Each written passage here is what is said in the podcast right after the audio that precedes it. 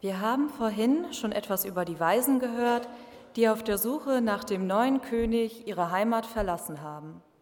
Und unweigerlich verbindet man mit der Krone auch eine Wohnstätte, in der es sich königlich leben lässt. Wo kommt so ein kleiner neugeborener Königssohn auf die Welt? Na gut, Prinzessin Kate und Prinz William aus England haben ihre Kinder in einem Krankenhaus zur Welt gebracht.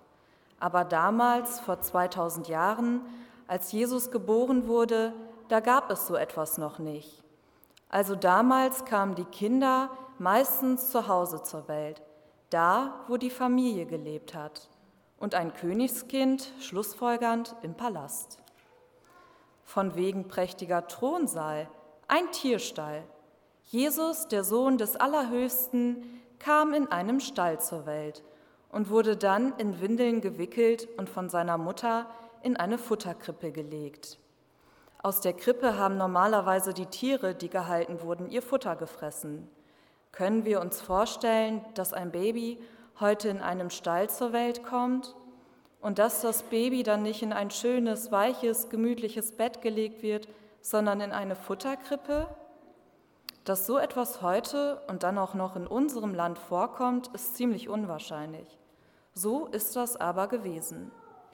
Die Kinder sangen eben in ihrem Lied als König ohne Krone, als König ohne Geld.